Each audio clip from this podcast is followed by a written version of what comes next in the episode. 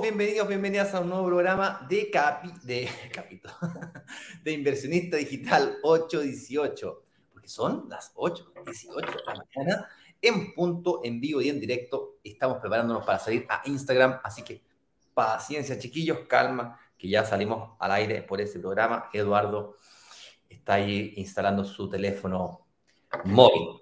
Este programa se trata sobre descubrir cómo invertir en departamentos y lograr que se paguen solos. Cuando digo lograr que se paguen solos, nos referimos específicamente a que el arriendo sea mayor a la cuota del crédito hipotecario, como mínimo, desde ahí arriba.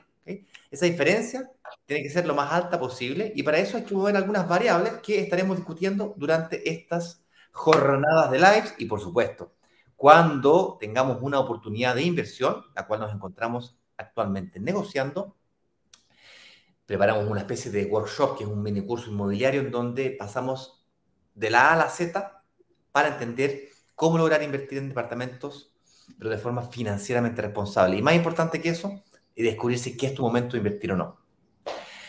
A eso nos reunimos todos los días, porque el tema del día de hoy, señor Eduardo Pavés, es... Esto es lo que pasa cuando das más del 20% de tu pie para tu inversión. Opa, esa es una de las variables que mientras tú te, sigue con Instagram, que te veo que estáis complicado con Instagram. Yo te ayudo.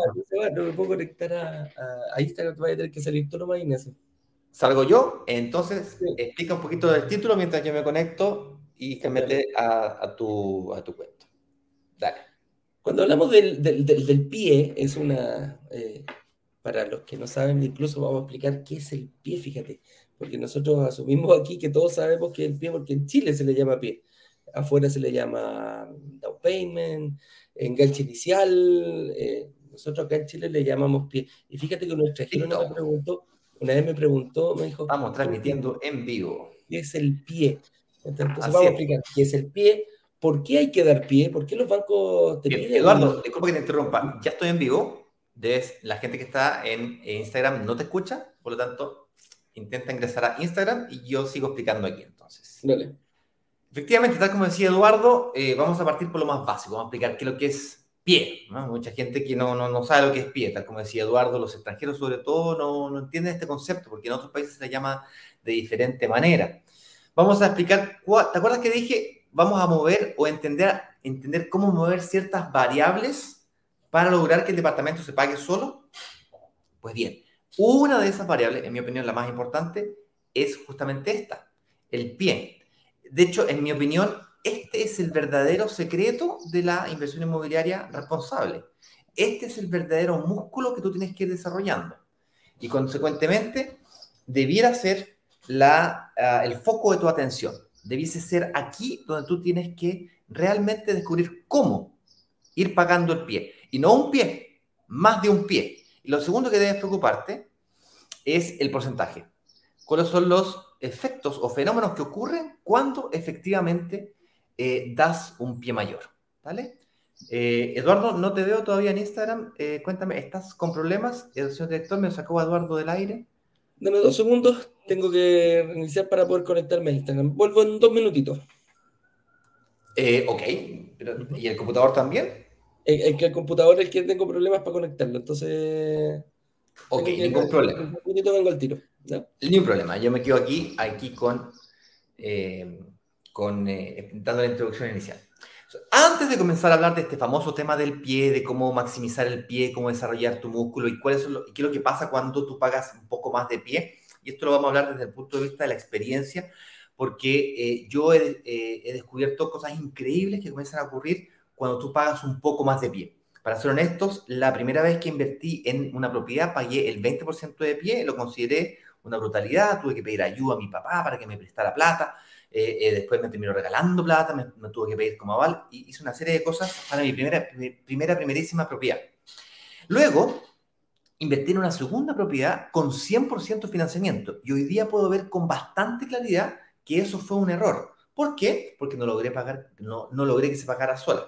Eh, igualmente hice un buen negocio en ambos casos, a pesar de que me equivoqué en este punto, por lo tanto, la inversión inmobiliaria en ese sentido es tremendamente noble, es un negocio tan rentable, es un negocio tan resiliente, tan, tan, tan noble que te puedes equivocar en algunos elementos. No tienes que hacerlo perfecto, simplemente tienes que lograr hacerlo, ¿vale? Eh, pero luego me empecé a dar cuenta que cuando tú das un poquito más de pie, cuando quise ir por la tercera propiedad, por la cuarta propiedad, me empecé a dar cuenta de que ya eh, había que dar un poquito más de pie y empecé a hacer cálculos con el Excel y me empecé a dar cuenta que existían algunos elementos que lo hacían extremadamente interesante cuando tú dabas un poquito más de, pie. Se producían unos, lo que comencé a llamarle unos puntos dulces. ¿okay? Entonces, hay muchos puntos ciegos que tú, cuando entras a este mundo, eh, que, no ves con claridad. Yo no los vi y asumo que el resto tampoco los ve. Eh, hay una frase que escuché ayer muy buena, eh, que las voy a compartir, que dice que, no sé si alguien conoce a Robert Kiyosaki. Robert Kiyosaki es el padre del mundo de la inversión inmobiliaria, es como el, dios, ya tiene miles de propiedades, es un americano que nació en, en Hawái, padres hawaianos, y tiene este famosísimo libro llamado Padre, Padre Rico, Padre Pobre, Rich Dad, Poor Dad, Padre Rico, Padre Pobre. Bestseller hace como 30 años, una cosa pero brutal. Y ese libro es muy sencillo, muy fácil de leer, se los archi recomiendo. Y eh, ayer estaba yo con mi socio Juan Carlos de Brokers Digitales Caribe y me comenta que él estuvo en una charla con él, le levantan la mano, tipo, ¿hay una pregunta? Entonces le dicen, eh, sí, mire, señor Roberto, una pregunta. Eh, usted, yo opino que usted toma, eh, hace negocios muy riesgosos. Se compra propiedades y hace cosas muy riesgosas. Y Robert Kiyosaki le responde con mucha sabiduría, le dice, mira, yo entiendo que tú puedas ver desde allá afuera hacia adentro como un negocio muy riesgoso, pero yo que estoy adentro, que manejo la información que está a mi alrededor, yo considero que estoy haciendo negocios sumamente poco riesgosos. Yo me considero muy poco riesgoso. Tomo negocios, yo siempre la segura. Entonces, claro, depende del punto de vista que tú tengas, qué nivel de, ¿cómo decirlo? ¿Qué nivel de... Mm, eh, eh, eh, qué, qué, nivel de seguridad tengas respecto a los negocios que estás haciendo. Oye, mientras se conecta Eduardo, un par de instrucciones importantes antes de comenzar a hablar de este famoso tema del pie y qué es lo que pasa, qué porcentaje del pie y, y por qué digo yo que se producen eh, puntos dulces y puntos, eh, puntos ciegos. Y las instrucciones son las siguientes. Básicamente vamos a dar eh, oportunidad para que puedas preguntar lo que quieras al final de este entrenamiento.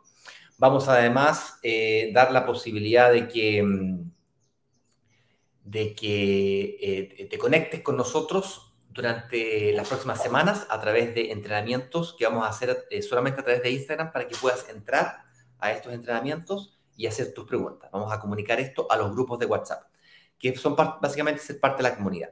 ¿Cómo ser parte de la comunidad? Si es que llegaste aquí acabas de llegar, no tienes idea de qué está pasando acá. En el, acá abajito, y la gente que está en Instagram, con el botoncito de, que dice mm, eh, Brokers Digitales, te puedes ir al perfil de Instagram, hay un enlace, y, puedes eh, ir a brokersdigitales.com slash workshop y comienzas tu proceso de acceso. El acceso no es más que responder un par de preguntas, mandar un mensaje de WhatsApp y entrar a uno de los grupos de WhatsApp. Eh, entrar es gratuito, salir, puedes salir cuando quieras, y hay como, ahí estaba mirando, hay como 390 grupos. una cosa impresionante, como 25.300 personas, una cosa de loco. Pero mm, eso no, no, es lo más importante, lo más importante es que tú lentamente, sin prisa pero sin pausa, vayas entrando a este mundo.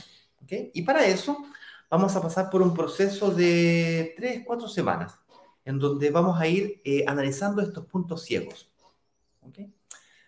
Eh, por un lado vamos a analizar obstáculos, objeciones, errores, desafíos, leyendas, mitos, ¿Qué hacen en tu, eh, una vez que lo superas, así como Robert Kiyosaki, una vez que entiendes los riesgos y lo logras eh, administrar, porque no es que no haya riesgo, hay riesgo, lo que pasa es que tú lo administras. Por ejemplo, eh, si yo te digo que te da miedo el arriendo, entonces si te da miedo el arriendo, te contratas un seguro de arriendo o te da miedo la morosidad. Entonces contratas una administración que incluye el seguro de arriendo, por dar un ejemplo. Entonces resuelves un miedo que era la morosidad porque hay un seguro asociado. Entonces, no es que no haya riesgo, puede todavía existir la morosidad, pero la probabilidad es muy bajita y en, la, en el caso que ocurriera, aún así tienes un, un segundo. ¿Por qué? Porque la empresa que contrataste tiene un nivel de morosidad estadístico en los últimos 10 años de 0.06%, entonces a lo mejor sí está la probabilidad de que justo te tocó a ti. Y aún así, si eso ocurriera, tienes un seguro asociado, por lo tanto, eh, no lo eliminaste el riesgo, pero lo dejaste muy cercano a cero. Y así iremos analizando obstáculos, objeciones. Por otro lado, estaremos analizando beneficios. Beneficios, bonos, garantías, eh, elementos que harán de tu inversión más rentable. Uno de esos elementos es este elemento del pie, que en mi opinión es el verdadero músculo, la verdadera, la variable que tú más puedes controlar es esta. ¿Okay? Y vamos a desmentir. Ah, señor Eduardo Babé, bienvenido de regreso. Gracias. ¿Hasta se cambió de ropita o idea mía? No, me saqué solo el polerón. Bien, te recuerdo que no te escucha nada la gente que estás de lo que estás diciendo hasta que no entres a Instagram. En eso estoy. Se entra primero a Instagram y después a aquí a YouTube. ¿Te espero o sigo rellenando? Dale, dale, dale. dale, ahí te estoy, ahí te envié ya la solicitud. Ahí me llegó. A aceptar. A aceptar. Ahí estamos. Ahora sí. Perfecto. Ahora sí. Ahora Bien. Bienvenidos, bienvenidas todos. Damos inicio entonces a un nuevo programa de Inversionista Digital 818. Bienvenido Eduardo. Hoy día estaremos hablando sobre esto es lo que pasa cuando das más del 20% de pie para tu inversión. Dale el arranque oficial con el 4321 y nos vamos con la, con la pauta de la primera pregunta. vamos entonces. vamos entonces, como decimos todos los días. Sean todos muy bienvenidos a nuestro programa Inversionista Digital 818. Aquí nos vamos a conversar de una forma un poquito más relajada, más distendida, pero no menos profunda, acerca de un tema referente a la inversión inmobiliaria. El tema que tenemos para el día de hoy, esto es lo que pasa cuando das más del 20% para tu inversión. Principalmente estamos enfocándonos en por qué dar pie, eh, qué es el pie, vamos a, analizar un poquitito para la gente de los extranjeros que no, no saben la, la, relación que tiene, por qué hay que dar pie, por qué una entidad financiera te pide un pie, me conviene dar más pie, me conviene dar menos pie, eso todo lo vamos a ir analizando. ¿Y cuál es el objetivo de que nos, nos tiene puntos por acá? Invertir en departamentos y lograr que se paguen solos. Y esa premisa se cumple única y exclusivamente cuando el arriendo empieza a superar al dividendo si tenemos esas dos variables lo más alejadas posible, mejor va a ser eh, la inversión que tú has hecho. Así que, em, con eso dicho, Matamos, pues, porque soy Eduardo Pavel, director comercial de Brokers Digitales, junto a mi amigo y socio Ignacio Corrales, le damos la más cordial bienvenida a todas las personas que nos ven a través de cualquiera de nuestras, em, de nuestras redes, ya sea a través de Facebook, de LinkedIn, YouTube, eh, Instagram y para los que nos quieren escuchar también estamos en Spotify. Así que un saludo grande, cariñoso para todos. Genial, vamos a comenzar. Oye, 15 minutos de relleno. Estoy listo para la tele, listo para la radio, compadre. cuesta estar solo. No, no, si yo supiese que estoy solo no tengo ningún problema, pero eh, estar solo y esperándote es diferente. Está bien, igual, me esperarás. Oye, comencemos entonces. ¿Qué es el pie? Vamos con lo básico y luego vamos a ir sofisticando esto. Te voy a dar eh, mis opiniones respecto a este tema y luego, Eduardo, te, pido la opinión si quieres agregar algo eh, respecto a este tema. Dale, por supuesto. A ver, el pie, también internacionalmente conocido como down payment, enganche inicial, cuota inicial, básicamente es el porcentaje que tú pagas del, que, eh, de la propiedad que no te financia el banco. Si el banco te financia a un 80%, tú tienes que demostrarle al banco, para que te financie el 80%, que has pagado el 20%. ¿A quién le pagas el 20%? Pues a la inmobiliaria o desarrolladora dueña del stock de ese departamento. Si el banco te llama y te dice, yo las políticas del banco son otras. Yo te voy a financiar al 70%. Tú tienes que pagar el 30%. si es que el cambio la, vuelva a cambiar las políticas del banco, no, yo te voy a financiar solamente el 60%, porque tú eres extranjero, así que yo a los extranjeros les financio el 60%. Y tú tienes que dar el 40%. ¿ok? Eso le pasó a mi mujer. De hecho, cambiaron las condiciones, nosotros nos preparamos para el 85% y terminamos pagando un 35% de pie porque nos financiaron al 65%. ¿Ok? Eduardo, veo tu dedo en toda la cámara. ah, perdón, ahí está. Dale algo importante que pasa que te veo moviendo. No, dale más. Ya, está mira, te está portando pésimo hoy día, después vamos a conversar. Es que están echando, una, echando una llamada, entonces tenía que cortarla. Ah, ya, vamos a conversar a la salida, bueno, voy a hablar con el profesor después.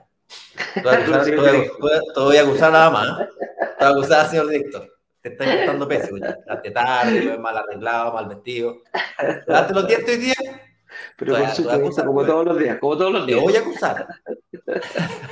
mírelo, ¿eh? Mírelo, ¿eh? Como decía el chico. Bien, eh, entonces el pie es ese porcentaje de plata que tienes que pasarle a la dueño del stock, a la inmobiliaria en este caso, que el banco no te presta. ¿ok? Y las condiciones del banco, como lo estamos viviendo en este exacto momento, cambian, no son fijas. Claro, eh, fueron fijas o son relativamente. Una época que prestaban a 40 años, fíjate. Sí. Hoy día está prestando a 30 años y algunos bancos se están volviendo más restrictivos 20 años. Yo creo que 30 años, 25 años es más que suficiente. Inclusive cuando yo comencé con este mundo inmobiliario, también prestaban solamente a 20, 25 años, no más que eso. Esto de los 30, 40 años fue los últimos 10, 15 años. Por lo tanto, claro, la gente más joven cree que eh, se, se, acaba el planeta, Pero no es así. Entonces, la variable que tú puedes manejar para poder controlar todos esos cambios en las condiciones del banco es el pie. Si cambia la tasa, el pie te ayuda. Si cambia la cantidad de años, el pie te ayuda. La pregunta es, ¿cuánto pie tengo que dar y por qué tengo que dar un pie? Entonces, no sé si que, quedó claro, Eduardo, lo que es el pie. ¿Qué es el pie? Sí, sí, sí, sí. No, está, lo, lo encuentro claro, principalmente. A mí me gusta esa analogía que tú así que ¿por qué se llama pie? O sea, ¿por qué se llama pie? Es como decir, chuta. ¿Por qué le decimos pie? ¿De dónde viene? Claro, desde mi cuerpo. Y explícalo así a ti te, te, te, sale bien esa, esa analogía. el extranjero no lo entiende. Nosotros ahora que, que, estamos en el extranjero nos damos cuenta, ya se dice enganche inicial, el down payment que le llaman también, el aporte inicial en otros países, y acá le llamamos pie. Bueno, pero ¿de dónde sacamos ese nombre? Y ese nombre el año pasado o antepasado, ya no me acuerdo exactamente cuándo, eh, eh, un colega me dijo, oye, ¿sabes, Ignacio, ¿sabes por qué le llaman pie? Y la verdad que me, me, me, descolocó con la puta, la verdad no sabía por qué le decimos pie, porque yo estaba, como que uno asume que todo el mundo entiende lo que es pie, pero en realidad no sabía por qué. Le dije, no, no, ¿por qué le llaman pie? Porque cuando tú pones un pie firme, entonces el banco pone otro pie firme. Cuando te subes a un bote, viste que para, subirte al bote tienes que dar un pie firme, ¿cierto? Porque si no es estable. Una vez que tengo un pie firme, bien estable, ahí pongo el otro pie y nos subimos al bote los dos juntos firme.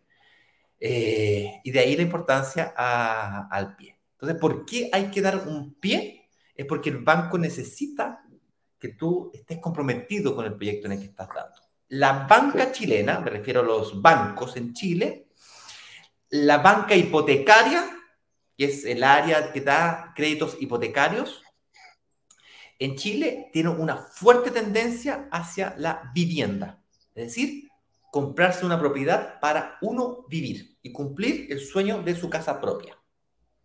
Eso es lo que el 90 y, por, 90 no sé, la mayoría de los, no sé, no sé, no sé qué porcentaje, pero el común popular quiere todas las de propiedades Igual, casa propia, igual, sueño. Un techo digno, un lugar donde caer muerto, y todas esas frases.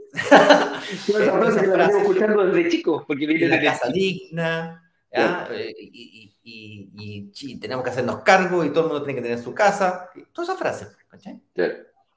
Y, en este caso de por qué dar un pie también, Ignacio, tiene una, una explicación eh, del, del, de, la, de, la, persona, o sea, la entidad que te presta el dinero, estamos hablando de alguna banco, llámese mutuaria, el que te presta el dinero el aparcamiento, eh, ¿por qué te pide dar un pie? ¿Por qué te pide un, un, un, adelanto? Han habido momentos en la historia de que te financian el 100% de la, de la casa o del, o, del, o del crédito hipotecario, también incluso ha pasado. En algunos, de algunas épocas te financiaban el 100% de, de la propiedad. O sea, eso no, no, no es nuevo.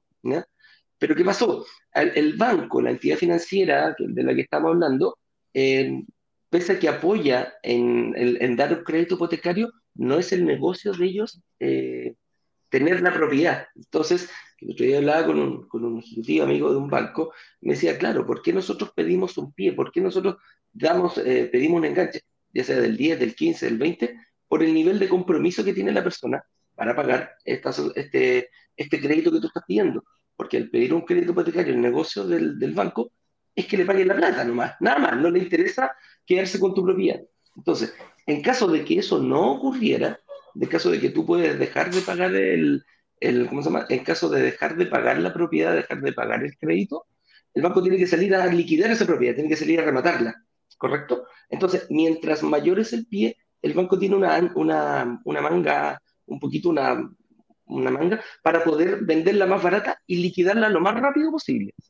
Ese es el objetivo también. ¿Por qué te piden un pie? ¿Por qué te piden un enganche? Y ahí también va un poquito eh, de la mano cuando te dan los fines generales, que no te prestan el 100% del valor de la propiedad, porque el banco se asegura, es, el pie en el fondo es el seguro del banco del nivel de compromiso que tienes tú para pagar esa, para, para liquidar esa deuda. Y en ese, mientras más grande sea el pie, el banco dice, chuta, este gallo tiene un mayor compromiso, me voy a asegurar que se pague. Y en caso que no me pague, no sé, pues si tú pides un 20%, el banco tiene un 80%, ese, ese margen de pie que tú diste, lo tiene para agarrar el precio de comercial, es decir, compadre, véndela en un 80, ¿cómo se llama? Véndela un 20% más barato y esta propiedad me la van a comprar igual y yo recaudo lo que le presté a esta persona. Porque ese es el objetivo del banco, solamente prestarte plata y eh, que tú se la pagues. Así que por eso, es, es por eso, por eso la, las bancas y la entidad financiera te piden un pie. Entonces, mientras más grande, más es el nivel de compromiso. Y como decía Ignacio, la banca chilena está tan enfocada en la, en la, en la casa propia que se dan, se dan directamente y dicen, oye, si este gallo me da un 30%, un 40%, obviamente tiene que pagarme porque no, no, no tiene que La, la, la, banca pide esa segunda. Oye, el primer crédito que uno pide es en la casa propia. Y precisamente ese es el, el, eh, el foco que tienen, que te piden un pie más chiquitito cuando es tu primera inversión. Entonces, lo he escuchado por ahí en, alguna parte, que para tu primera inversión te piden un, pie un poquito más chiquitito que después cuando vienen mayores inversiones. Entonces, yo diría que también esa es otra razón del por qué la banca te pide dar un pie, fíjate. Efectivamente, la banca, eh, me refiero a los bancos, eh, tienen una fuerte orientación hacia la casa propia y eh, te pide efectivamente para tu casa propia y la banca asume que tu primera propiedad va a ser la casa propia, siento que no necesariamente tiene por qué ser así, como hemos predicado muchísimas veces acá, te pide un poquitito menos, ¿me entiendes? Ahora, tienes que cuadrar, porque si tú tienes una familia de seis personas, donde tienes tú con tus con tus eh, tres mujeres y seis hijos. tú con tu mujer y con tus cuatro hijos son seis personas, digamos, no te puedes comprar un departamento tipo estudio de 20 metros cuadrados, entonces no le cuadra eso al banco y ahí empieza a, a, eh, exigir más pie. Pero cuando hay una correlación con eso, eh, no se ponen tan mañosos y te piden menos pie, porque asume que vas a vivir ahí y como asume que vas a vivir ahí, dice, ah, bueno, si vas a vivir ahí, esto es lo primero que vas a pagar, la probabilidad de que no me pagues esta casa es muy alta, por lo tanto, le, asigna eh, un nivel de riesgo menor y acepta que le pagues menos pie. Y cuando el eh, mercado macroeconómico está inestable, tanto económico como políticamente está muy inestable, lo que el banco hace es que restringe estas políticas, se pone menos, eh, menos dadoso porque aumenta el riesgo de no pago y como aumenta el riesgo de no pago, tú como sujeto de riesgo te vuelves más riesgoso, eres más, estás más expuesto a que te echen, a que te enfermes, a que te no, cualquier cosa te pase y no, no logres pagar, el banco tiene que tener, como dijo Eduardo, un, una garantía real. Y la garantía real es la misma propiedad, por eso se llama hipotecaria, porque queda el mismo bien queda como garantía del banco ante la hipoteca, ante, la, ante el crédito que te está dando. Y si das un pie muy chiquitito, el banco se queda sin garantía real. Entonces, como aumenta el riesgo, te empieza a pedir más pie y te empieza a prestar a menos años para restringir el acceso a la, a la hipoteca. Tienes que, ser, tienes que demostrar más estabilidad, tienes que demostrar más capacidad de pago. Que por cierto, la gente cree que esa demostración de más capacidad de pago se hace con más renta. Y eso es falso. No es, es totalmente falso. Tú puedes tener, puedes ganar 5 millones de pesos y estar endeudado que no te prestan ni un peso, o puedes ganar un millón de pesos o dos millones de pesos y te prestan mucho más que una persona que gana 5 millones de pesos porque tú tienes muy poquito de deuda o nada de deuda. Lo otro que afecta también es la, edad. Si tú eres muy viejo, como lo de Eduardo, no te prestan Llega un momento. Ya dice, uh, Eduardo Diano, uh, no, no, no, no, no, no, no, decadencia, decadencia, ya viene está de pasado la estalina, está pasado la estalina. No, no, no, le quedan queda los, los días contados, te calle. No, claramente. La probabilidad que me pague, la probabilidad que me alcance a pagar es muy bajista. Así que prestar solamente a 15 años, 15, 20 años. Y, y date una piedra en el pecho que te doy plata. Y, también veíamos lo mismo, que mm, no todas las personas le piden el mismo pie, fíjate. Tal como, tú lo... Todo depende del, del, riesgo de cada persona, la cantidad de pie que te piden. Podemos pedir el mismo crédito, podemos ganar lo mismo, eh, pero el nivel de deuda te va a decir, o, hay muchas variables que te dicen, bueno, usted puede dar un pie mayor, pequeño, como, como te pasó en el caso a ti con tu señora, que por ciertas circunstancias le la pandemia cambió las condiciones. Y listo. la pandemia cambió las condiciones, igual como está pasando ahora, y ¡pop! Eh, eh, tuvimos que ser inteligentes para poder eh, acceder a, sacar ese crédito hipotecario y no perder el negocio que estábamos haciendo. Nos ofrecieron resiliar la propiedad, nos ofrecieron ceder el negocio. Y yo dije, por ningún mm. motivo, si yo no estaba dispuesto a vender 15, a perder el 15, 20 millones de pesos que habíamos ganado. No estoy diciendo, los ahorros que habíamos, eh, que habíamos acumulado los recuperábamos. ¿bien? Por tanto, no perdía, desde ese punto de vista nos dijeron, ah, pero no, no pierdes nada, me dijo el gallo, el, el gerente de Moreno, no, ah, pero no perdís nada. Le dije, no sabe nada. Yo soy un huevón, le dije. no, no, no, ¿Quién estoy hablando, En serio, No me extrañaría que le dijera ya así, ¿qué quieres que te diga? ¿Por qué estás hablando ¿Qué va? Entonces, ¿qué va? No, hablando en serio, yo no estaba dispuesto. Oye, y esa es la razón por la cual tú tienes que dar un buen pie para dar un paso firme y, tiene que, y el banco mientras más eh, seguro se sienta con su garantía real, eh, mejores condiciones te va a dar, mejor te va a atender. Y cuando digo mejores condiciones me refiero a la cantidad de años que tú necesites y la tasa que tú eh, que mejor te pueda dar en función del riesgo que él vea que tiene contigo.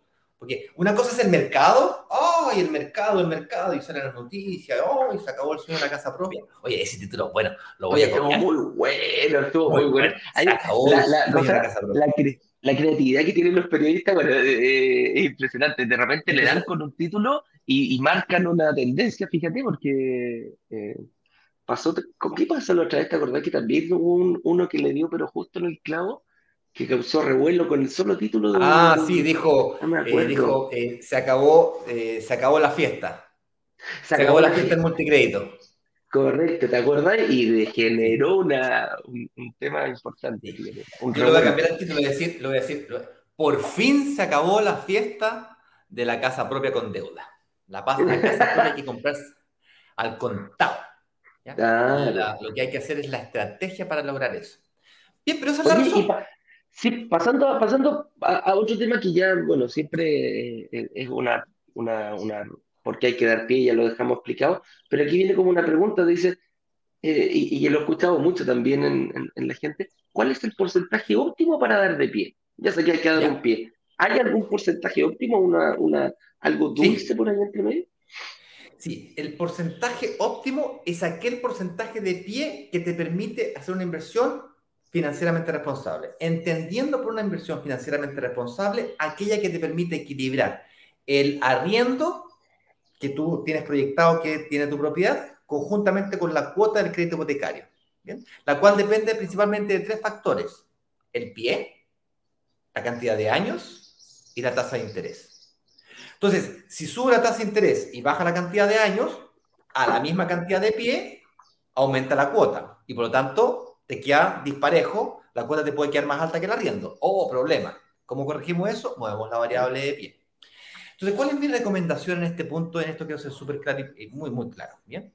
Yo te recomiendo fuertemente que te prepares para lo peor y esperes lo mejor.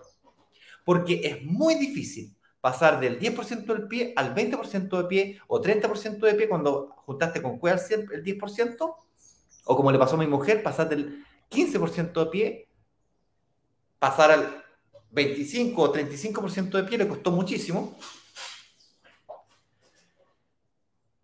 Versus si lo hubiésemos hecho al revés, pues, del principio, haber juntado el 30%, y luego cuando llega el momento de la escrituración, ah, bueno, si me pides el 15%, me financias al 85% porque las condiciones de mercado lo permitieron, y cual no sé cuánto, créeme, es extremadamente fácil negociar con la inmobiliaria porque a la inmobiliaria le, interesa que le paguen el 100%, no le interesa quién se lo pague, le interesa que se lo paguen.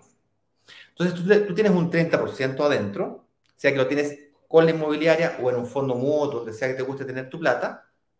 Si te lo vas a pasar a la inmobiliaria, trata de que te haga un buen negocio, un buen descuento por, por, porque ellos te retengan ese dinero. Y luego, consecuentemente, si es que las condiciones se dan, eventualmente te puedes comprar dos, dos propiedades. O te puedes comprar una entrega inmediata y das el pie. Por nuestro futuro. Por ejemplo, supongamos que te den un 20%, 80% de financiamiento y tienes el 30%. Bueno, te sobra un 10%, ¿cierto? Ese 10% lo puedes dar como cotón inicial para una segunda propiedad, para un segundo ciclo, y te falta solamente otro 5%. Y si juntáis el 20%, tenéis nuevamente el 30%. Y así te vais. Pues, entonces estáis siempre con, la, con el tejo pasado, me decía mi, mi papá. Siempre con el tejo pasadito, porque nunca se sabe más, más allá por viejo que por diablo. claro, y, ojo, también a, mí me preguntan mucho eh, la, gente que ya se enfoca en un, en un porcentaje de piedad, ya sea el 15 o el 20% para una inversión. Me dice, oye, ¿yo puedo colocar más pie eh, durante, al, ir pagando o poniendo más pie durante el periodo de construcción? Y la respuesta es sí, también. Tú puedes dar un porcentaje, eh, tú puedes ir, yo, yo siempre que les recomiendo, comprométete con una cuota que te quede normal y si tienes, no sé, recibes un bono o quizás tu capacidad de pago te da para pagar un poquito más, anda juntando esa platita, la juntas, la juntas, la juntas, y si quieres dar un mayor pie, al momento de la escrituración, no hay ningún problema, la inmobiliaria te lo va a, te lo va a recibir sin ningún problema, si tomas ahí que tengo un 10% más que junté durante el periodo de construcción, aparte del 20 que te entregué, porque yo quiero dar un 30. Y también existe esa posibilidad de ir aumentando el pie comprometido durante el periodo de construcción.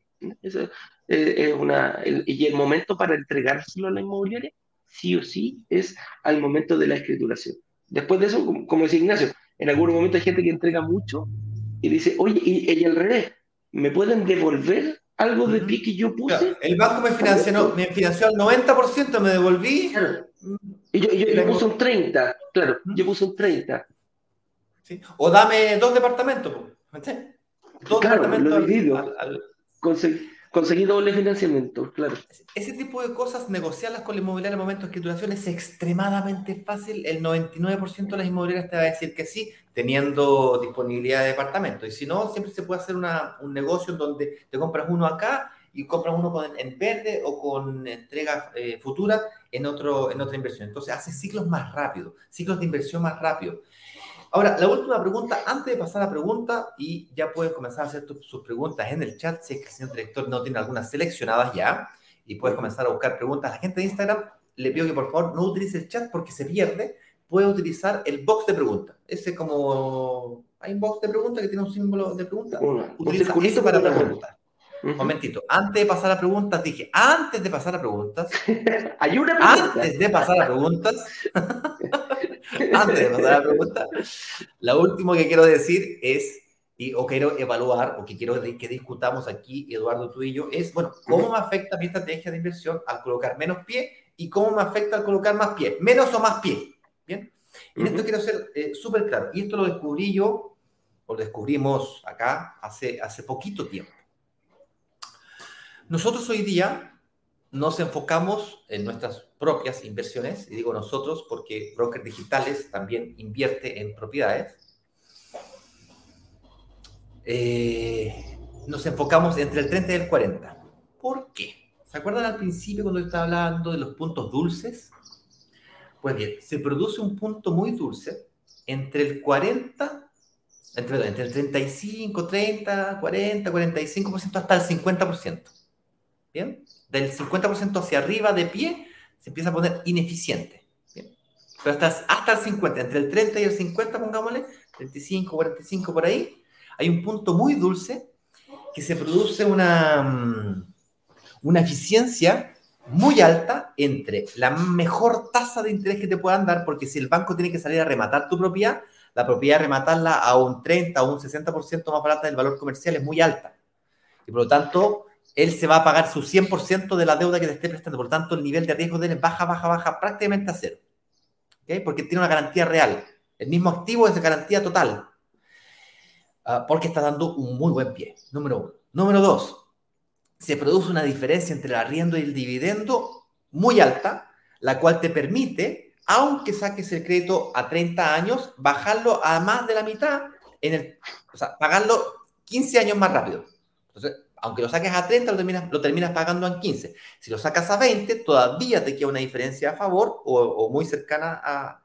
Y esa diferencia todavía la puedes usar para bajar de 20 años a 15 años. Por lo tanto, es muy eficiente desde ese punto de vista el, eh, cuando comienzas a dar unos pies más altos.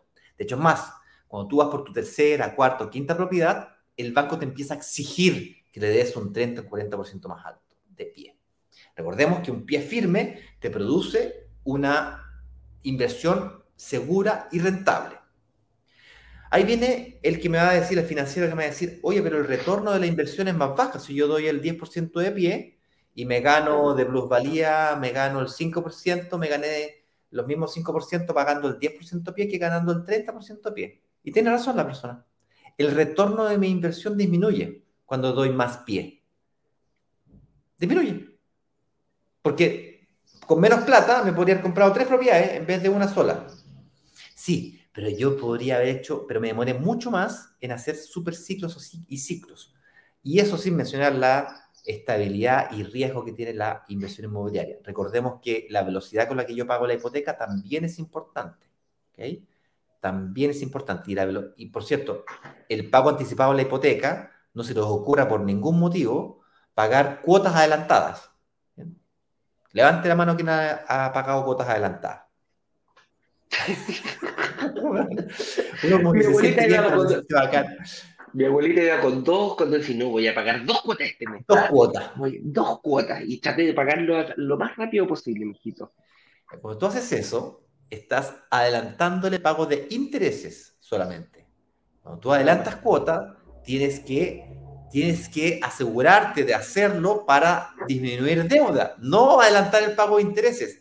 Recordemos que cuando tú tienes un crédito, cualquiera sea, hipotecario, consumo, tal, esa tabla de amortización, al principio del periodo pagas más intereses. Entonces, cada cuota, una cuota de 500 lucas, al principio del periodo, no sé, 100 lucas son de deuda, de abono a deuda, y 400 lucas son de, de intereses.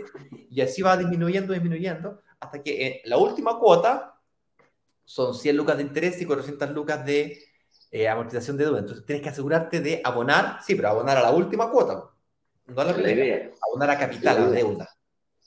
Ojo con eso. ¿Ya? Oye, estuvo medio payaseado el live del día de hoy, pero vamos a una pregunta. Vamos a una pregunta. Señor director.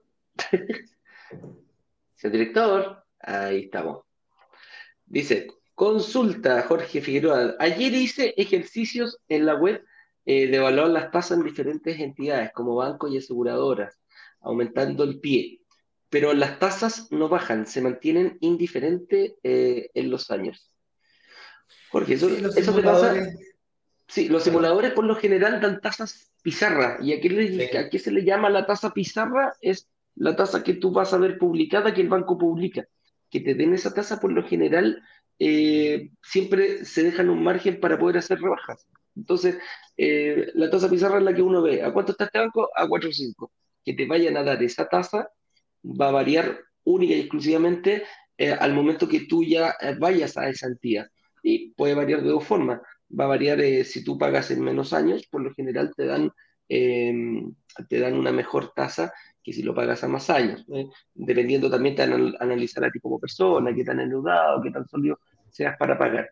Pero los simuladores, por lo general, es una tasa fija, una tasa, una tasa pizarra.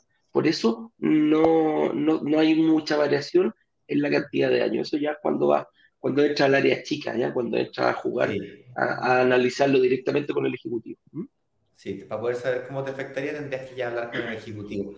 Ahora tiene mucho sentido, es, muy lógico esto. Si tú das un pie mayor, el, el, banco tiene menos riesgo. Consecuentemente, se te dispara, dejando todo el resto de las variables iguales y mueve solamente esta variable, el riesgo disminuye. Al disminuir el riesgo, la probabilidad de tener una mejor tasa también disminuye. Es muy alta, claro. Mientras más que este, también, eh, mientras menos financiamiento pilla, mejor tasa puedes conseguir. Por supuesto, depende de cada política comercial de cada banco. ¿okay?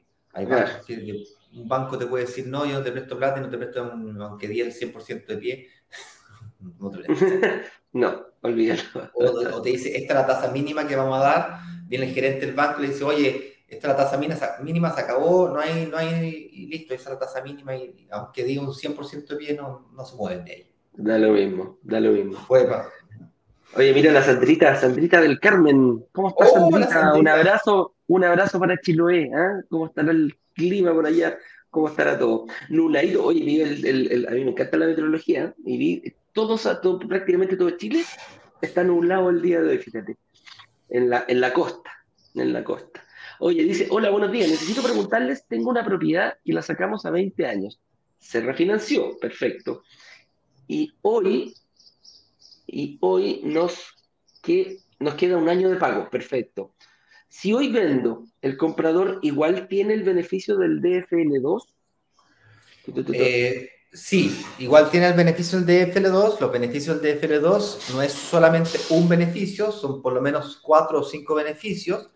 Uno de esos beneficios le, lo perdería o, quedaría, le quedaría muy poco tiempo de dicho beneficio. El beneficio es el eh, que tiene para propiedades que tienen entre menos de 70 metros cuadrados, son 20 años del beneficio del DFL2 para no declarar los ingresos de arriendo como parte de eh, tu global complementario. Si es que es una casa que la persona vaya a vivir en ella, le da lo mismo, con ese beneficio no le afecta nada. El resto de los beneficios, que es el 50% de pago de contribuciones, el no pagar timbre y estampilla, no sé cuánto, eh, y otros eh, beneficios, se mantienen. No, no, no hay... no hay Claro, o sea, tenéis que ver que, porque el, el, beneficio del DFL2 no es ni por el tiempo, es por la cantidad de metros cuadrados, la cantidad de, de tiempo que se, que se otorga. ¿no? Como decía Ignacio. repito, repito, no, no es, no es. Sí, disculpa, Eduardo. Es importante esto. No es el beneficio, son los, los beneficios, del DFL2. ¿okay? No es un beneficio, repito, reitero e insisto. Bien. Por lo tanto, la persona que te compre va a perder uno de esos beneficios, que es el de eh, la posibilidad de no declarar los ingresos por arriendo de la propiedad por 20 años, o 15 si es que la propiedad fuera entre 70 y 90 metros cuadrados, y si fuera más de 90 metros cuadrados, tendría hasta 140 metros cuadrados, tiene solamente 10 años de ese beneficio. Por lo tanto, si tu casa o departamento, esa que estás ahí refinanciando, tiene más de 90 metros cuadrados, ese beneficio ya la persona lo perdió y de hecho lo perdiste tú también hace, hace nueve años que perdiste ese beneficio. Ese beneficio del, del DFL2. Los otros los mantienen. Pues. Correcto.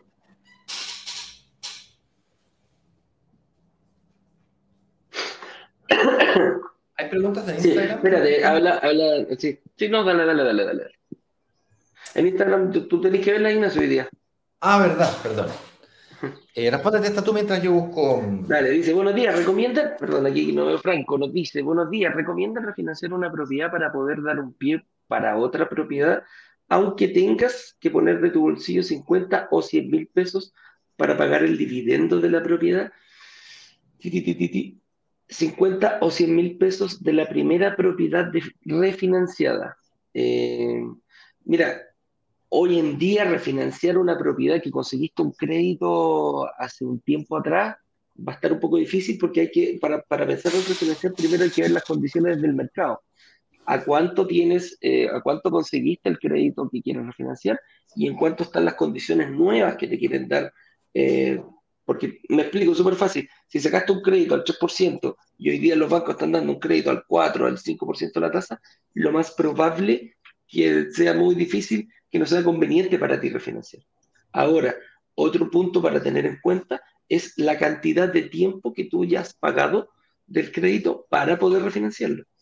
Como teníamos como, como ¿cómo se llama? Lo común es que tú al principio de un crédito pagues mucho interés pagando la misma cuota y pagues poco em, aporte a capital. Entonces, a medida que van avanzando el tiempo, estas eh, se van a ir igualando este, estas, dos, estas dos variables, que es el interés y el, el aporte capital.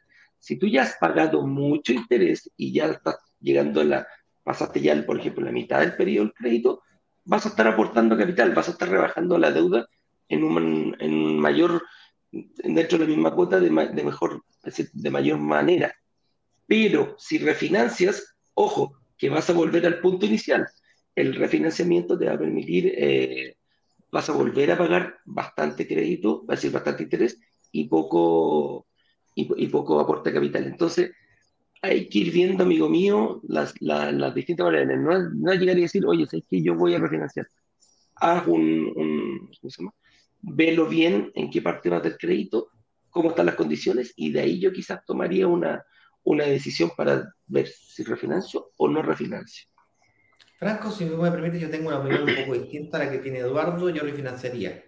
La razón por la cual yo refinanciaría, aunque me cueste 50, 100 mil pesos más, eso me indica de que tú probablemente ya hiciste los cálculos.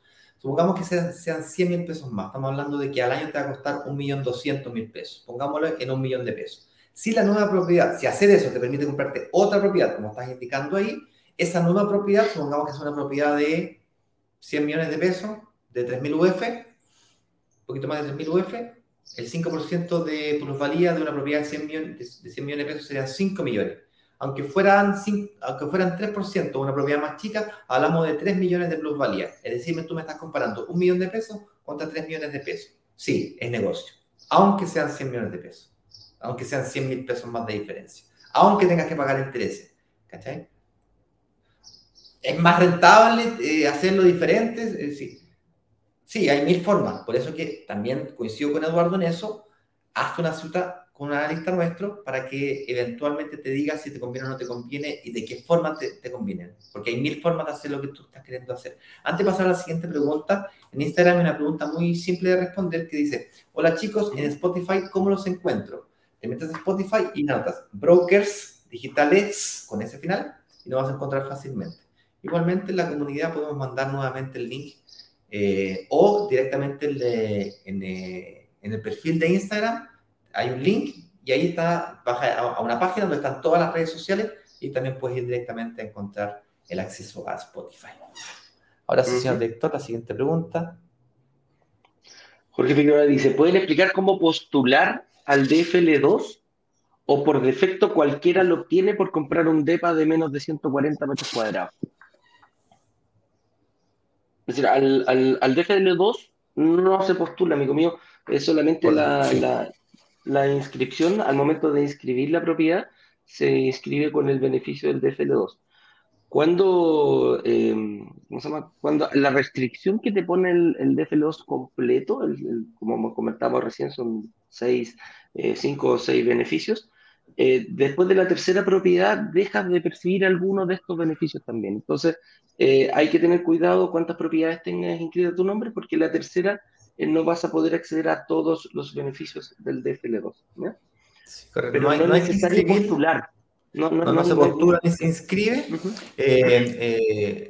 la única momento en donde la, propiedad no es DFL2 es cuando tiene un, un objetivo comercial, las propiedades. Y cuando tienen objetivo comercial las propiedades, tú no tan solo logras recuperar el IVA, sino que además em, descuentas el IVA. Entonces, eso le conviene a personas que están queriendo recuperar el IVA, que por cierto, equivale a aproximadamente al 15-16% del valor total de la propiedad. Entonces, si tú estás pagando el 20% pie recuperar el 15% pie, no es malo. Entonces, eh, cuidado con eso. Aquí tengo otra pregunta en Instagram. Me preguntan, buenos días, ¿es recomendable comprar en verde? Perdón, Gabriel, Gabriel UA me pregunta. Buenos días, ¿es recomendable comprar en verde en estos momentos considerando las tasas de interés? Bien, las tasas de interés hoy día, si bien es cierto, están más altas que hace cuatro meses atrás, no están más altas de lo que estaban en plena pandemia. De hecho, yo es más, a mi mujer le sacamos un crédito hipotecario al 5,6%. ¿Por qué? Porque en ese momento había que sacar el crédito hipotecario a como de lugar. Entonces, por lo tanto, aceptamos una tasa del 5,6%. Porque las condiciones comerciales, igual como ahora, cambiaron, producto de la situación de pandemia que estábamos viviendo. ¿Se acuerdan en mayo del 2020, junio del 2020 se acaba el planeta? Entonces, las condiciones eran esas. Luego, eh, cuando las condiciones mejoraron, tú siempre puedes refinanciar. Yo no alcancé a refinanciar con mi mujer porque nos quedamos pajareando. Eh, tuve un problema en la, inscripción del, bien en el conservador de bienes raíces y no alcanzamos a refinanciar. De hecho, estaba a punto de firmar y ¡pum! Me subieron las tasas de política monetaria en el Banco Central. Esto pasó en octubre del año pasado. De este año, perdón. Iba a firmar en septiembre, me atrasé, viajé, volví, ¡bum! y ya pasó la vieja. Entonces, eh, ¿es buen momento invertir en blanco o en verde, es decir, con entrega futura? Y la respuesta es sí. Si tú no quieres eh, sacar el crédito hoy día, la mejor camino que puedes tomar es invertir en blanco. Salvo quieras aprovecharte una muy buena oportunidad hoy día, como un recolocado, comprar hoy día al precio de lo que era un año atrás. Hay mucha gente que hoy día calificaba hace un año, hoy día no califica, y te podrías aprovechar de una recolocación. La recolocación es básicamente comprarle el, departamento a alguien que está cediendo su permiso a compra-venta por la razón que sea. La mayoría es porque hace un año calificaba y hoy día, dadas las cambios las condiciones, ya no califica. Es un excelente negocio, pero tienes que calificar tú hoy día y luego tienes que refinanciar. Te va a costar 500 lucas, 300 lucas el refinanciamiento y te vaya a ganar la plusvalía de un año, que son 5 millones de pesos, ¿cachai?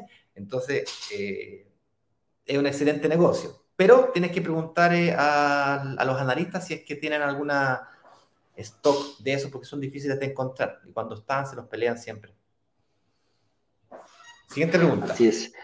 Fernando Aguilar nos dice, si la estrategia de inversión donde quiero aprovechar la plusvalía del inmueble y vender en 5 o 10 años para comprar otra, ¿por qué necesitaría sacar un hipotecario por, al menos, quiero decir, por menos de 30 años? Principalmente, Fernando, sí, es para, para que el flujo, de, para, mejorar el flujo. A, mientras a mayor tiempo te baja la cuota, por lo tanto, dependiendo del pie que tú pongas, él se va a, disparar, se van a ir diferenciando el arriendo con el dividendo. Entonces, por eso, eh, si lo sacas a menor tiempo, eh, obviamente el dividendo te queda mucho más alto que el valor del, del arriendo del departamento. Entonces, por eso, eh, a mayor tiempo que lo saques, te beneficia en ese, en ese sentido. Fernando, eh, hay, una, hay una, mm, una, mala interpretación de que un ciclo de inversión inmobiliaria es desde que tú inviertes hasta que tú terminas de pagar la cuota del crédito hipotecario. Y eso no es así. Un ciclo de inversión inmobiliaria depende de la cantidad de pies que eres capaz de pagar, la cantidad de hipoteca que eres capaz de conseguir durante eso, ese periodo de tiempo. No la cantidad, no es de que, partes hasta que terminas de pagar la hipoteca. De hecho, es más, lo que te está diciendo Eduardo es que sácalo 30 años para que mejores tu flujo y con esa diferencia del flujo lo bajas de 30 a 20 para pagar menos intereses, porque evidentemente sacarlo a 30 años tiene más pago de intereses. Pero el punto es que el dinero nunca sale de tu bolsillo. Ese es el punto. Siempre sale del mismo activo. El mismo activo tiene que pagarse la hipoteca. Entonces, estratégicamente hablando, puedes sacarlo la cantidad de años que te permite el flujo de caja, es la diferencia entre el arriendo y el dividendo, para que el dinero nunca salga a tu bolsillo. No tiene ningún sentido esforzarte para pagar los 20 años cuando el departamento lo vaya a vender en 10 años o en 15. Claro, si lo sacas de 20 años, todos los meses vas a tener que ir poniendo. Claro, si no todos los meses vas a tener que ir poniendo. Esa plata la puedes poner en otra propiedad o en, o en disminuir la deuda. El punto aquí es de que tú puedes vender la propiedad los 10 años, los 5 años, los 3 años, que al año, al día siguiente que te la entregaron, y todo lo que le debas al banco se lo pagas con, con, el, con, lo que te pagaron. Entonces, cuando firmas escritura, Son dos vales vistas, uno para ti y uno para el banco. Para el banco lo que le debes y la diferencia para ti. ¡Tarán! Eso es. Germán Ponce nos dice, he estado viendo los hipotecarios y ahora están dando la tasa fija, a tasa fija solamente. ¿Qué significa? Los bancos y, mutuarias están dando tasa fija y tasa mixta, así como también están dando tasa variable. Eh, habría que ver qué banco es el que estás negociando. ¿Y dónde estás? Claro, ¿dónde estás cotizando también?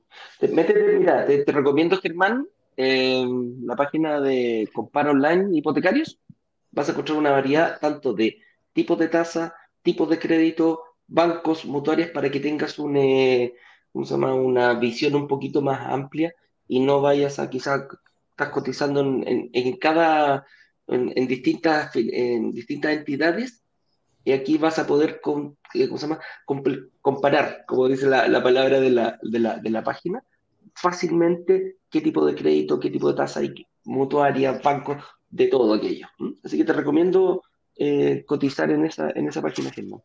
Correcto. La tasa fija significa que durante todo el periodo del crédito, fija queda. La tasa mixta quiere decir que durante la primera parte del, del, la primer, primeros cinco o tres años del crédito, la tasa es fija pero más baja, pero la segunda parte del crédito, los siguientes 20 o 25 años, es variable en función del mercado. De hecho, hoy día los bancos están recomendando tasa mixta porque saben que en tres años más, cinco años más, Dios mediante, la economía esté mucho más estabilizada, estemos de vuelta a una nueva normalidad y las tasas de interés estén en nuestra, nuestra nueva normalidad, que normalmente en Chile está entre el 3 y el 4%. Así es. Soy trabajador a honorario. Don Rolando nos dice, soy trabajador a honorario, el banco me autorizó los 30 años. Perfecto pero me pidió un codeudor. ¿El codeudor queda endeudado también? Pensando en saber que si el codeudor podría después pedir un crédito hipotecario. El codeudor o aval, no son exactamente lo mismo, pero el codeudor sí queda endeudado junto contigo por el total de la deuda que estás pidiendo. Le queda como una deuda indirecta. Esa fue la situación que mi padre vivió conmigo cuando él me avaló eh, como codeudor solidario cuando me compré mi primera propiedad. Después quería pedir aumento de capital de trabajo para la empresa de él, no le daban, yo no sabía por qué. Hasta que descubrimos que el problema era yo. Luego vendí la propiedad, un par de años después vendí la propiedad, pagué mi deuda y por lo tanto él salió de esa, de esa deuda indirecta y claro, se le volvieron a abrir las puertas. Eh, para volver a acceder a crédito. Porque tenía esta deuda de, de codeudor solidario. Ese es el gran problema que tienen las familias que se compran su casa propia, que se lo compran en pareja, eh, porque es como un sueño y vamos juntos a cumplir nuestros sueños, y los dos se endeudan, viejo, no, eso es, es, que este sistema está totalmente al revés. Así es. Y yo caí en eso, pero caí redondito. Carolina Moya dice, estimados, ya reservé, te felicito Carolina, muy bien. Olvidé el nombre con quién debo pedir la reunión para eh, definir banco o mutuaria. Ah, perfecto. Es cosa, mira, si ya reservaste, tienes una eh, asesora, la cual eh, a lo mejor ya te está atendiendo. Pídele a ella que te genere una reunión con una empresa partner que tenemos nosotros, que se llama Saeta, para que puedas, em, para que puedas ver el tema del financiamiento hipotecario. Ellos se encargan finalmente eh, trabajan solamente con mutuaria, eh, los bancos tendrías que buscar tú una, una, asesoría, quizás con tu ejecutivo, pero ellos trabajan solamente con mutuaria y te pueden definir, y no con una ojo, con varias, entonces puedes tener una visión un poquito más amplia para ver cuándo necesites, eh, cuando necesites el crédito hipotecario. Entonces, eh, contáctate Carolina o quizás escribirle aquí a, escribirnos para ver si te podemos contactar. Yo ya estoy mandando el mensaje para ver eh, que te contactemos o, como te digo, escribir el servicio al cliente y ahí te vamos a responder de inmediato. Karen Bell dice, si quiero recuperar el IVA de la propiedad, ¿se puede arrendar de inmediato o hay que esperar seis meses para comenzar a arrendarla? Si quiero recuperar el IVA, no, se puede arrendar de inmediato. De inmediato. Ojalá te pasen la llave y la arrendáis al día siguiente paso a paso de llave. Miren Romero Fuentes. Dice, hola. Perdón. No, no, dale, Ignacio, tú léela nomás, léela. Miriam Romero Fuentes nos pregunta, hola, quiero comprar un departamento de un dormitorio en baño para inversión. ¿Tendré que comprar con estacionamiento o me será más difícil arrendarlo si lo compro sin estacionamiento? Mira, estacionamiento no depende del proyecto y la ubicación, eh, así como también eh, de la tipología. Me estás diciendo que es un departamento, un dormitorio en baño. Yo tengo, mi mujer se compró un departamento, un dormitorio en baño y a mí me gustan los departamentos de un dormitorio en baño. Eh, y estoy un poco arrepentido de no haberle puesto estacionamiento, fíjate le podría sacar un poquito más de lucas. Pero va a depender mucho de tu capacidad de financiamiento. A mí me gustan los, estacionamientos, creo que es un buen negocio. Es importante que estén con control, con separado, capaz que los puedas vender por separado también. Entonces, de repente, podrías vender solamente el estacionamiento. Si te ves necesidad de, de, lucas, por ejemplo, o vender estacionamiento y esa plata del estacionamiento la usas para un pie de otro departamento, tienes más flexibilidad para ir jugando. Si tienes la posibilidad, yo, yo me tiraría con un departamento, fíjate. Sí. Sí. Es verdad. Ojo, también hay que ver el, sector. De repente hay gente, que, está muy justa en su inversión y quizás no le da para comprar un estacionamiento, pero mm. resulta que el departamento está a dos cuadras del metro. Entonces puede, puede llegar muchas personas a vivir ese sector que no, tienen auto o no lo van a necesitar. Eh, también se puede comprar sin estacionamiento. Hay, que analizarlo. Manuel González nos pregunta, si por algún motivo no me aprueban el crédito hipotecario y pagué el pie en efectivo al contado, pagué todo el pie, 30%, ¿qué ocurre con ese caso? ¿Qué pasa con mi plata, con mis ahorros? Te tengo una buena noticia y una mala noticia, Manuel.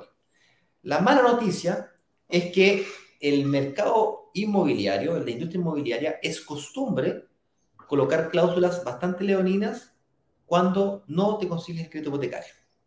La mayoría de las inmobiliarias te cobran multa por, incumplimiento de contrato, porque tú te comprometiste a comprar, la contraparte se comprometió a vender, ellos te, están entregando el departamento que, ellos están cumpliendo y tú no estás cumpliendo. Por lo tanto, multa. Las multas son altas, ¿ah? Son del 5 o puede llegar a ser el 10% del valor total del departamento, no de lo que pagaste. ¿Bien? En algunos casos puede ser menos, pero igual, o un monto fijo. Estamos hablando de 2, 3, 5, 10, 15, 20 millones. ¿Ok? Entonces, cuidado con eso. Esa es la mala noticia. La buena noticia es de que eso se puede negociar. ¿Vale? Entonces, tienes dos posibilidades de negociar. O negocias solo y le suplicas al vendedor de la sala de venta que por favor te, te, modifiquen el contrato de compra-venta y que tienen estandarizado, revisado por los 500 millones de abogados de la inmobiliaria, para que le agreguen una cláusula ahí que diga, en caso de que no me den el crédito hipotecario, yo tengo el derecho a ceder mi promesa. Eso es buscar a otra persona que se quede con mi departamento. Y lo tendrías que buscar tú, esa persona. Puede ser familiar o tercero. En algún caso, algunos casos, algunas inmobiliarias dicen no, por ningún motivo te voy a firmar eso, bajo ninguna chance, pero te dejo comprarme otro departamento de, de stock que yo ya tengo. O sea, en el fondo te están diciendo, no te devuelvo la plata, pero es que nica. ¿Ok? Básicamente te están diciendo eso. ¿Ok? Ahora, tienes una segunda forma de negociar. Y es con la fuerza de la comunidad. Si todos juntos nos juntamos, para la redundancia, tenemos un poquito más de poder de negociación. En vez de comprar, mira, te compro 20 departamentos, te compro 50 departamentos. Es más, te compro la torre completa. Pero me tienes que poner aquí sesión de promesas sin multa o con multa reducida. Hasta la fecha vamos invictos. Hemos hecho 14 lanzamientos. Estamos buscando la oportunidad de inversión para el quinceavo lanzamiento y hacer el último lanzamiento del año. Yo creo que la próxima semana ya vamos a tener noticias respecto de eso. Um, y hasta la fecha hemos logrado siempre una cláusula de cesión de promesa sin multa. Por eso es que hay oportunidades de recolocado de personas que firmaron hace un año atrás una promesa de compra-venta, hoy día están sacando sus créditos, las condiciones cambiaron, antes calificaban, ahora no hay un porcentaje, un 5%, 10% de las personas que le está pasando eso. Obviamente uno intenta ayudar a la persona que firmó de eh, darle distintas estrategias. Por ejemplo, si no calificaste eh, y te pagaste el 15% de pie, puedes ir a ProPie, que es una institución que te, da préstamos para tu pie, y le puedes agregar 24 cuotas más, 38 cuotas más, 48 cuotas más. Es decir, pagar por cuatro años más y pagas otro 15%, te presentas al banco con el 30% de pie o con el 35% o con el 40% de pie. Y ahí te aprueban el crédito hipotecario, ¿cachai? No pierdes el negocio. Luego refinanciáis y, y bueno, hay mil, hay mil formas de salir de eso. Así es. Seba Lobos nos dice, eh, buenos días. Sí, señor director. Yo tengo que ir a Santiago más encima. Dice, buenos días, invertí en un proyecto en verde el año pasado. Sin embargo, a la hora de firmar la escritura, no aprobé en el crédito hipotecario. Mi situación financiera sigue igual. ¿Qué puedo hacer? Invertí en un proyecto en verde el año pasado. Sin embargo, a la hora de... Instagram, ¿eh?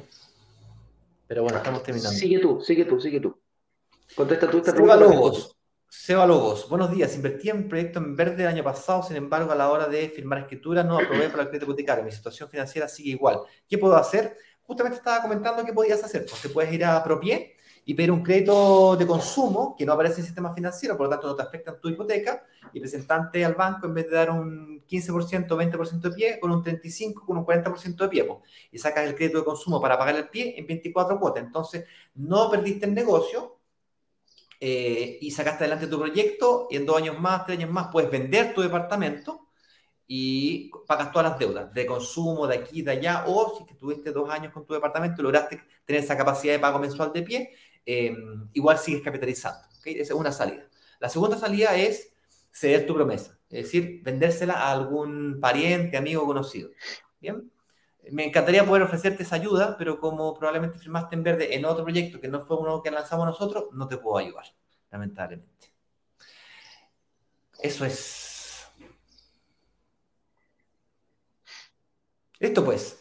Con eso dicho, señor director, nos vemos mañana a esta misma hora, a las 8.18, con otro, otro, otro tema interesante como este, en un conversatorio relajado, en donde vamos a llorar, a reír, a abrazarnos, a enojarnos y luego volver a ser amigos. Eh, pero si quieres saber si, cuál es tu real situación, para que analicemos a ti, cuál es tu situación financiera, sin el miedo de que te van a vender algo, brokerdigitales.com slash agenda.